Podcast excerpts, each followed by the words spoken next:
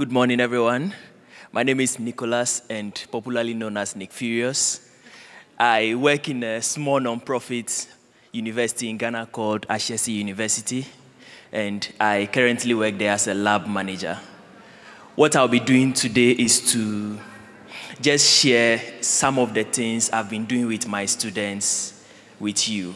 It is not in any order, just random pictures from my life as a teacher and the life of my students. And this is our small library. We are very particular about the environment. Our total population is 1,200 students. So, what I have here is a small Internet of Things controlled switch made by my students. It connects to your Wi Fi network, and you can be able to use it to turn on and off your appliances using the internet. And then this is a small a prototype of an FM transmitter we built some time ago for transmitting audio on campus. So when we were doing the measurements, we used that as a chance to learn about AM and FM modulation, and these are some of the things we saw on our oscilloscope. Um, this is a small project of a student who wanted to know which classrooms are less busy so he can be able to learn in peace. And he used this to monitor the doors and then count the number of students coming into the class, hit this discreetly somewhere inside the door, and he's able to know which classrooms are free for him to go study in. Yeah, we are very particular about students learning to develop products that they can be able to sell or put onto the market. And one of those ways to encourage that is to teach them how to make printed circuit boards that they can easily mount their staffs on to give them better mechanical strength for all products they design. And this is one that we did, and we used the hashtag Atashesi on it. Um, this little device here was made by a couple of students. We wanted to teach about when you propagate um, a piece of a ball into the air, you want to see how it moves but we didn't really have any setup for making that experiment. So we decided to buy some toy guns, added some paper protractors to it, and this gave us a very nice and beautiful experiment. This is another setup done by a student. He was trying to count the number of people passing the front of his hostel room. And then um, this is a setup we use for teaching hydraulics. So not only are we into electronics and all of those things, right from an electronics class, you see us jump into another lab for mechanical engineering, and I find it very interesting. Yeah, so um, on the side, I run a small company called Geek Electronics, and I use this as a chance to supply parts to makers and hobbyists who are not able to source parts by themselves. It's just a matter of type in a USSD code on your mobile phone and you can be able to buy parts for projects that you are working on. This is um, an asset monitoring device we built for a small telecom company in Ghana. They have the problem of people coming to steal their batteries, and we put some couple of sensors together on their batteries, and this helps them to prevent theft of their batteries. This is a Ferrari that was 3D printed by my students and quite colorful. Yeah. And then uh, every year on top of our hill, our university is on a, a little hill. We do a project at the end of a course we call Introduction to Engineering. This is a course that we teach our freshman engineers. This course helps them to appreciate the differences between mechanical engineering, electrical engineering, uh, computer engineering, and other majors. And at the end of that course, we have a project. This project helps to challenge them to put all the different majors of engineering together and see all of them interacting with each other. And for this year, we built a robotic arm. More pictures of it will be coming in the next slides. And this was me taking some grades in that class. This is our workshop, and then we are using the miter saw to cut some materials.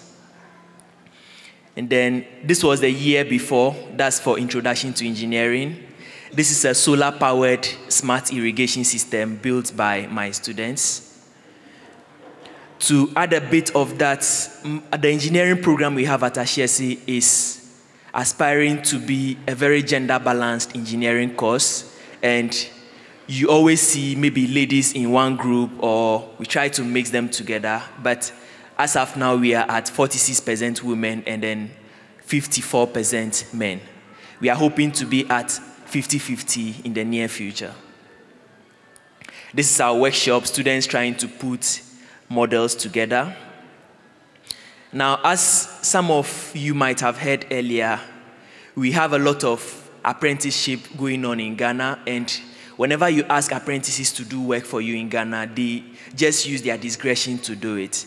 But at Ashesi, we try very hard to make our students relate whatever they want to engineer with engineering data. For example, if they are designing the solar generator, they don't just go to the workshop, cut things arbitrarily. They model it, and when they model it, we try very hard to make sure that whatever they model in the, on their computers is the same as what they are able to build in the workshop.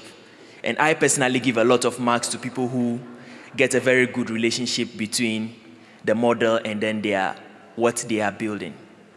In addition, we try to have a very informal setting in our workshops and labs. So that was me being a chef there for one of our lab sessions, doing barbecues for students to just have fun. Um, what we are having here was part of the robotic arm so we challenged students to be able to come up with mechanical designs with gears that they can be able to use to grip things. This is our workshop. So because of the informal setup of it, there are times where we work very late into the night and we don't really bother whether somebody.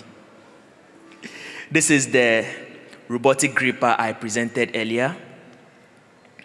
And then this is somebody's robotic arm. It is just made with scrap material, cut it of any shape, and just put it together and make it pick something from one point to the other on a conveyor belt, and then you move it, sort it, and then you put it into a bin. I can show you some videos if I have enough time. This is another person's own. So there is this problem of people. We have, we, we have like houses in Ghana where a lot of people live, and they have issues with the energy that they consume. They have just one energy meter, and then everybody just comes to pay a certain ratio of the cost. And it is not in any order. So we made this particular project to help homeowners try to aggregate the different energy consumptions of the different clients or the tenants they have in their houses. So this one is a smart energy meter we made for a telecom firm in my country. And then this is a 3D printed objects we made for keeping some sensors in them. And then this is the earlier prototype of Scanopy. I believe you heard about Scanopy being installed in the Agbogbloshie Maker spacecraft. This is the earlier prototype of it. This is the one that we have installed at Agbogbloshie, which is currently putting data across to the website that I'll be showing you when I end this presentation. And then here is Joe. Joe is a student from my institution, a freshman, and we taught him how to weld in the workshop, and he decided to make a helicopter. So Joe came around, put some trusses together, and that is him wearing his Wakanda helmet in his helicopter. This was the earlier picture of Joe's work in the workshop, and that's him standing proudly by his helicopter. Before I left, he just added the arm to it, the, the, the wing that will be flying to it. But the wing, the wing is very, very soft. It's no. yeah, that's the a better picture of the wings. This is another picture of a project we worked on. That is, we use this one for home automation. Yeah, this is another picture of it. And then this is the bottom of the Scanopy board. And before I leave, I just want to show you data coming in from, I want to use the browser. So this is live data that will be coming in starting from tomorrow. And then this is what will be coming in from Karlsruhe. And as DK said earlier, the whole Canopy project is going to be open source. People can be able to build and then build their own and then add on to the network that we are creating. So we are just focusing on creating a framework for them to be able to add on more sensors to the network that we are creating in Ghana. Thank you so much.